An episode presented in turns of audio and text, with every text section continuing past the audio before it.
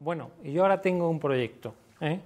¿Y ahora qué hago para presentar y cómo debo de presentar mi proyecto a un business angel? Para, porque a mí realmente lo que me interesa es captar su atención y por tanto, y por supuesto, su inversión. Entonces, eh, elegir el tipo de inversor que interese en función de los siguientes parámetros. ¿eh? ¿Cuál debe ser el perfil de inversor que me interesa para mi proyecto? Ya lo hemos mencionado antes. ¿Cuáles son las necesidades que tiene el proyecto y, por tanto, que ese inversor le va a aportar a mi proyecto? ¿Y cuál es el ideal de tipo de implicación que le voy a requerir a ese business angel para que se involucre en mi proyecto? Entonces, ¿cómo debo dirigirme a un business angel. Los business angels son personas, pues, eh, como pueden ser perfectamente los emprendedores. No son eso de que no se tiene alas. ¿eh? Yo soy una persona normal y corriente, al igual que vosotros. Entonces, pues hay que dirigirse con, eh, de la manera más directa, con, un, siempre, para mí, todo el mundo debería de ser humilde en cualquier cosa que se haga, ¿eh? pero de una manera directa, clara, ¿eh? transparente, porque aquí se está buscando una relación que, como hemos visto antes, puede durar entre cuatro y siete años. Con lo cual, eh, si no se hace de una manera transparente, esa relación pues tiene muchas probabilidades de que no llegue a buen puerto, de que esos cuatro o siete años se conviertan en eh, en una pesadilla tanto para uno como para otro. Entonces, hay que explicar de manera muy clara y sencilla el proyecto que, eh, en el que se quiere eh, captar inversión. Hay determinadas formas, no le puede llegar a un business angel con un plan de negocio de 100 o 200 páginas, porque el tiempo del business angel pues probablemente también es importante y a lo mejor el, Business Angel recibe cientos de proyectos a lo largo del año y no tiene tiempo para leerse un plan de negocio así eh, muy voluminoso y lo que le gustaría es, para ver si encaja en su filosofía de inversión, es que de una manera muy resumida, pues sea consciente de si le puede interesar ese, ese eh, proyecto o no. Es decir, que hay que captar la atención del business angel de una manera clara y con un documento que resuma cuál es el proyecto, el modelo de negocio que le voy a proponer. De ahí hay distintas eh, tipologías de presentar un proyecto, como puede ser el Link Canvas o el One Pager. Ahora vamos a ver ejemplos de Link Canvas y One Pager, que resumen el proyecto eh, y la empresa en una primera fase de una manera fácil y accesible, en una hoja. Y cuando ya hayas captado la inversión del Business Angel, ya si ve que le va a interesar o le puede interesar el proyecto, ya te requerirá más, eh, más información. Pero al principio, con una hoja prácticamente, o con lo que se llama el elevator pitch, que ya sabéis que el elevator pitch es eh, la capacidad que debe de tener un emprendedor para comunicar, transmitir cuál es su proyecto en el transcurso del tiempo que, se, que, dura la subida de un ascensor. ¿eh? Eh, por eso se llama elevator, en inglés es ascensor, y el pitch, el discurso del ascensor. Entonces, hay que tener muy bien y prepararse muy bien eh, esa para captar la atención de un inversor y que te pase a la segunda fase de una manera pues resumida, clara y directa. Entonces, 10 preguntas interesantes que le interesaría eh, tener respuesta el Business Angel, distribuidas en, cinco, en cuatro bloques. ¿Quién es la persona? ¿Eh? o quiénes somos? el proyecto, eh, y ahí pues una la descripción de la oportunidad del proyecto, cuál es el modelo de negocio y qué tipo de necesidad cubre. No debemos de olvidar que eh, un modelo de negocio es al final encontrar un modelo de negocio es encontrar que hay un problema, que hay una necesidad y que por tanto tú resuelves esa necesidad con un determinado producto o servicio que es tu proyecto emprendedor. Tienes que explicar ese producto, cuál es el mercado objetivo a quién te vas a dirigir. Probablemente ese producto, ese servicio va a tener competencia, es decir, es muy difícil encontrar un producto o servicio que no tenga competencia. Un emprendedor que le llega a un inversor diciendo esto es único, no hay competencia, esto eh, va a ser la bomba, pues es difícil de creer. Puede que se limite la competencia si lo tienes protegido a través de patentes eh, o figuras similares. Pero si no, es muy probable que aunque no haya una competencia superdirecta, sí que exista esa competencia. Entonces debemos, para conocernos mejor a nosotros mismos, debemos de estudiar antes eh, la competencia que podemos tener y así irle al inversor pues poniéndole las cosas claras. Este mismo modelo de negocio tiene un elemento diferenciador, pero la competencia que hay o eh, negocios similares es esta.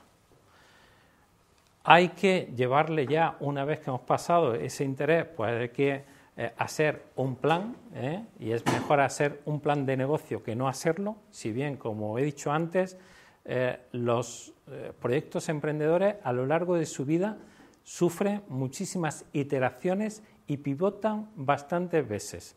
Y la idea inicial, eh, pues eh, probablemente va a ser distinta a la idea que triunfe.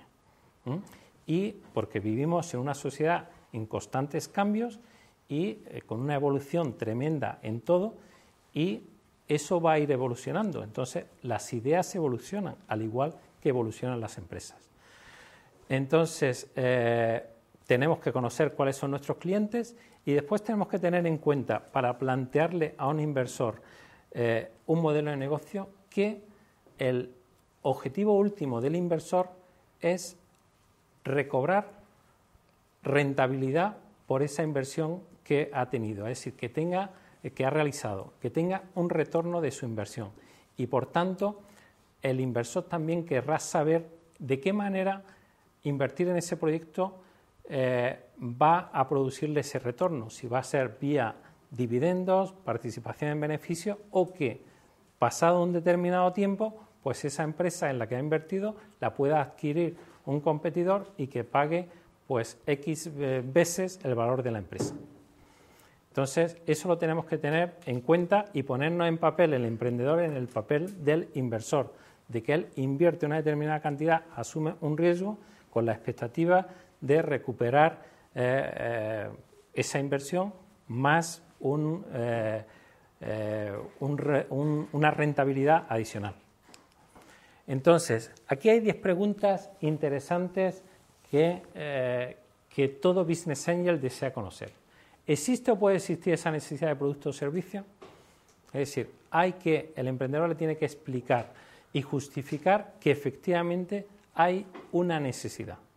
Yo en el proyecto que, os decía de unir cuidadores, que es el que mi objetivo para este año 2014, efectivamente hay un sector que es el sector de la dependencia, eh, que, dadas también las circunstancias actuales, se ha reducido pues, las prestaciones sociales por parte de la Administración, la pirámide poblacional va para arriba, cada vez hay más personas con necesidades y Mm, probablemente una iniciativa, yo estoy buscando el modelo de negocio, todavía, todavía acabamos de empezar, pero una iniciativa privada que trate de satisfacer las necesidades de información, de formación, de consulta online, de que tengan esas personas que cuidan o esos dependientes o esos familiares ante un problema de salud, de dependencia, puedan tener... no es a los mayores, es a los cuidadores es cuidadores, familiares y, en definitiva, dependientes. Es para eh, mejorar la calidad de vida, en definitiva, de los tres colectivos. ¿Mm? Pues eh, el tener una línea online donde tú tengas un problema y te lo puedan resolver, o el tener pues la formación para afrontar pues un problema de salud como puede ser el Alzheimer, el Parkinson o cualquier otro de una o una persona que se queda después de un accidente, pues desgraciadamente inmovilizado. El saber cómo atenderlo y que a lo mejor requiere eh, una atención casi 24 horas, pues para eso hace falta tener información, formación para, y actitud para saber atenderlo y después todo tipo de ayuda y servicios para eh, acompañarlo. El retorno ahí son los servicios. ¿El qué? El retorno de las inversiones son los servicios.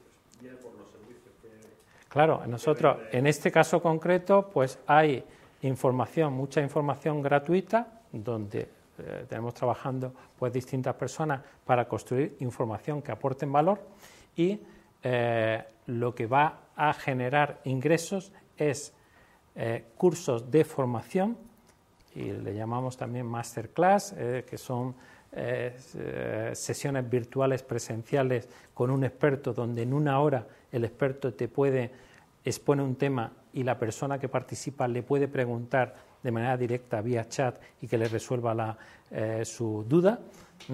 Entonces es, se retorna eh, vía formación y vía consulta online fundamentalmente. Y ya para los cuidadores profesionales eh, mm, le vamos a dar también a aquellos que se formen con nosotros la posibilidad de ayudarle a encontrar trabajo.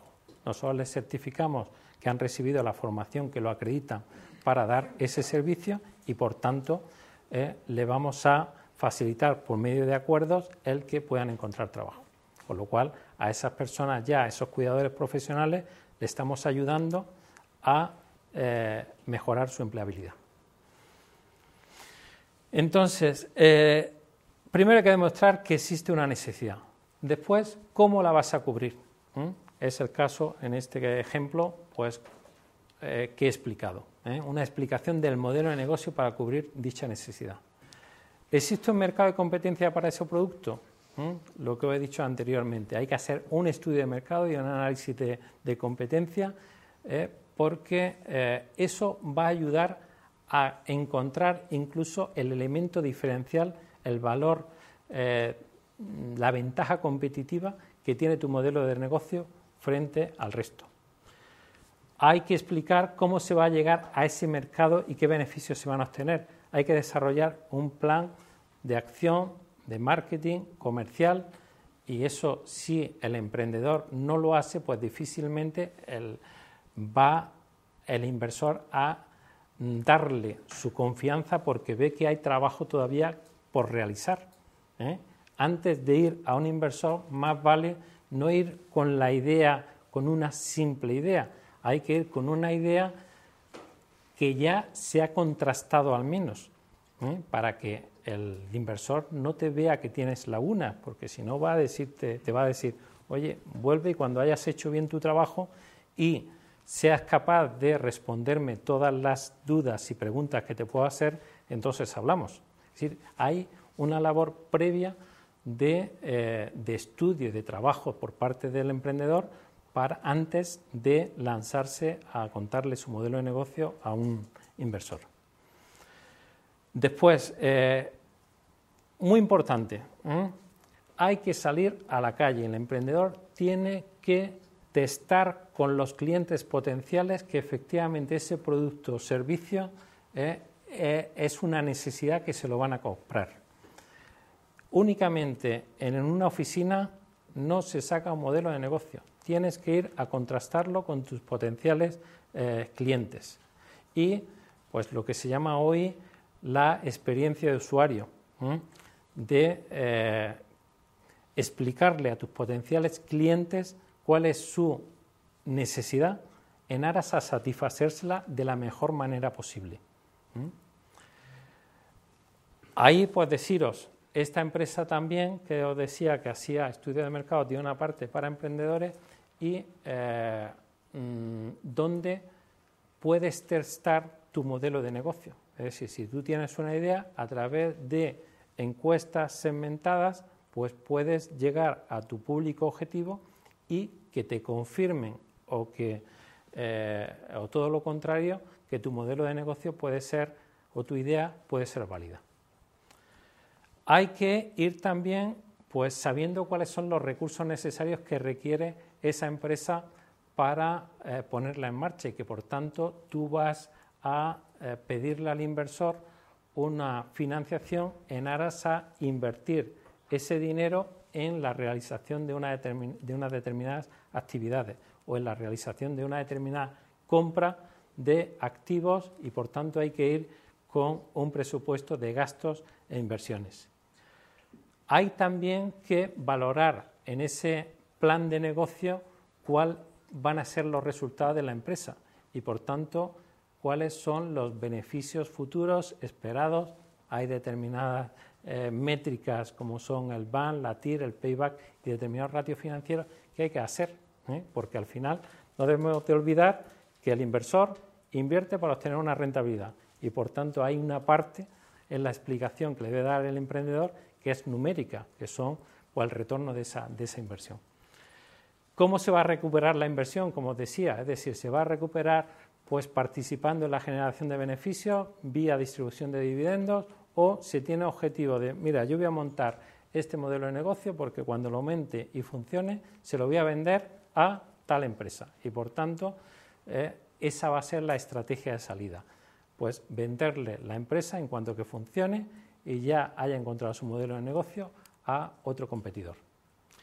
Y después hay que saber, y esto es muy importante, volviendo a, lo inicial que os decía que para mí lo más importante, pues probablemente es el equipo, porque una idea, como se dice muchas veces, puede ser interesante, pero no vale nada mientras que no haya un equipo capaz de ponerla en marcha, capaz de hacer esa idea una realidad una de empresarial. Entonces, el equipo y el grado de compromiso del equipo es importantísimo. Yo no invertiría en un emprendedor que quiere desarrollar su modelo de negocio a tiempo parcial, trabajando mientras tanto por cuenta ajena en una empresa. Como decía anteriormente, lanzar y sacar adelante una empresa requiere una dedicación full time y un compromiso total. Tampoco invertiría en un emprendedor que no me diga al menos cuánto tiempo le va a dedicar a, sacar, a intentar sacar esa, empresa. Entonces se requiere pues un compromiso total, eh, una dedicación exclusiva eh, y, y, que haya un equipo de personas. Os decía también, una persona también no es válida porque se asuma muchísimos riesgos si invierte en una persona. Eh, ¿qué propuesta haces tú? ¿Qué parte del capital le pides y con qué rentabilidad estimada le pides? ¿Tienes algunos eh, requisitos o algunos... Mm, cada proyecto suele ser distinto. Entonces, ya os ponía ahí pues eh, el retorno medio que requieren los business angels. En tu caso concreto, cuando has hecho alguno que te han pedido financiación, has entrado, Sí ido cambiando un poco tu...? Sí, lo he ido adaptando porque, os digo, no hay caso eh, único. ¿Participación mínima de capital para entrar? Inversión mínima, yo decía que, que mi aportación media son 50.000. ¿eh? Mm, eh, la mínima que he hecho han sido 30.000. Y de 30.000 a, pues, a 80.000. ¿Mm? Y después tampoco hay que hacerlo todo en una primera fase tú... me refería, más que el dinero, es la parte que tú le exiges a la otra persona, del porcentaje de capital que te cede a ti. Sí. Eh, yo aproximadamente en casi todas, alrededor del 20% es en lo que he entrado. ¿Mm?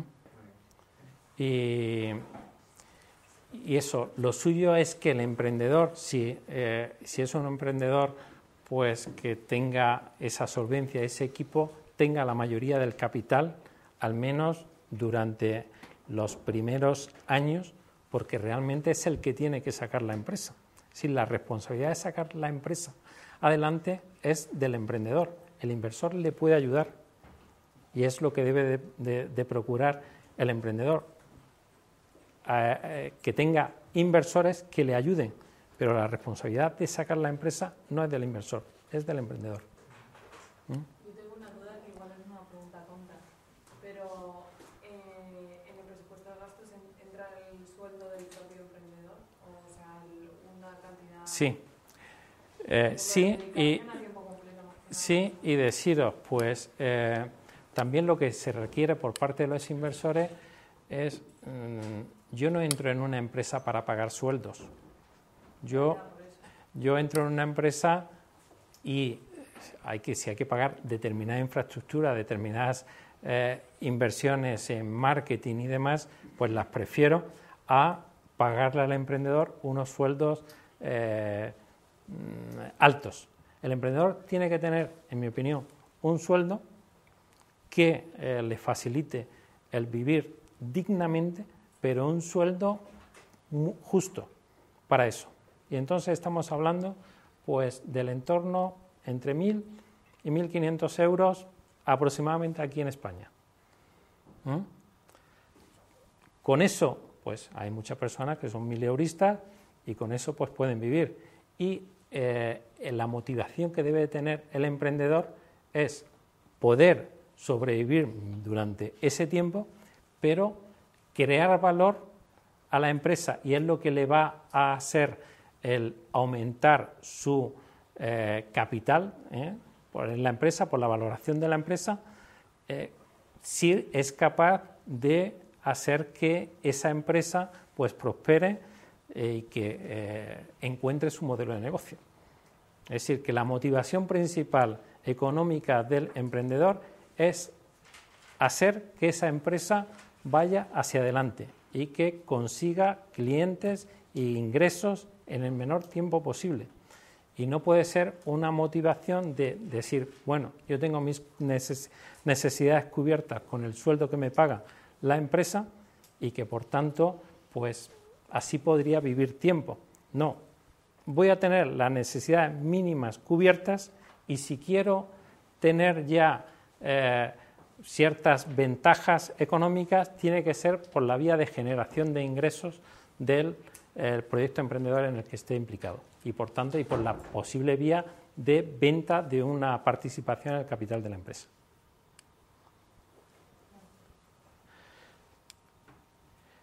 Después, por el contrario, eh, errores más habituales al presentar a un inversor eh, un proyecto emprendedor. No realizar la presentación adecuada. Como he dicho antes, hay distintas fases a la hora de presentar eh, un proyecto emprendedor. La primera tiene que ser, presenta una cosa clara, resumida, que impacte y de manera directa. No te vayas a presentar algo muy amplio, irte a ser demasiado técnico. Al inversor lo que le interesa es la idea general. Si eres demasiado técnico, pues le puede asustar incluso, porque si tú eres un técnico, por ejemplo, un ingeniero informático, y le vas contando pues las dificultades que puede tener o, la complejidad que tiene, pues puede asustar al inversor porque puede llegar a no entenderlo. No sea demasiado técnico, vete a lo que entiende o se debe entender de una manera eh, normal. Centrarse en el producto y no en el cliente en el mercado. El producto puede ser muy importante, pero todavía más importante es el cliente. Por esa razón decía que hay que salir a la calle y testar ese producto, ese servicio directamente con el cliente que creáis que es vuestro público objetivo. Después, importante, vamos a testarlo, vamos a hacer prototipos y vamos a testarlo y vamos a hacer encuestas de opinión y satisfacción con esos potenciales clientes de esos productos o servicios que queramos vender. No eh, subestimar a la competencia, el ir diciendo que es un producto innovador y que no hay ningún tipo de competencia que es único, pues suele también, pues como decía antes, con los inversores eh, que, que, digan que ellos siempre aciertan en su inversión, ya sea en bolsa o ya sea en proyectos emprendedores. No, es muy difícil. Entonces, a un, emprendedor que te venga diciendo que no hay competencia para ese producto o servicio, pues es difícil de creer y después no ponerse en lugar del inversor y no explicar cuál puede ser la, estrategia de salida. El inversor suele invertir por un plazo de tiempo de cuatro a siete años en la media, pero no quiere permanecer eh, forever eh, en, la compañía. Por tanto, hay que eh, planificar o hay que estimar cuál puede ser la estrategia de salida del inversor. Cinco características básicas muy resumidas para terminar de un proyecto emprendedor de éxito.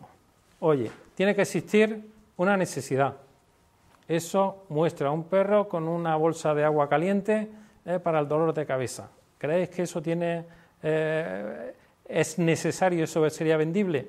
Probablemente no. Hay que, después que se ha demostrado que hay una necesidad, hay que saber darle una solución pues bueno, pues los fármacos son la solución a determinadas enfermedades. Hay que tener un equipo, un equipo que se complemente. Un equipo es más que, que dos personas probablemente, y es un equipo en todas las fases. En los proyectos tecnológicos es muy importante tener al experto en tecnología dentro del equipo y no, estar pendiente de la subcontratación pero hay que tener un equipo de una persona que sea un gestor, de una persona que sea un técnico, que sea un comercial, ¿eh? un, equipo que se complemente.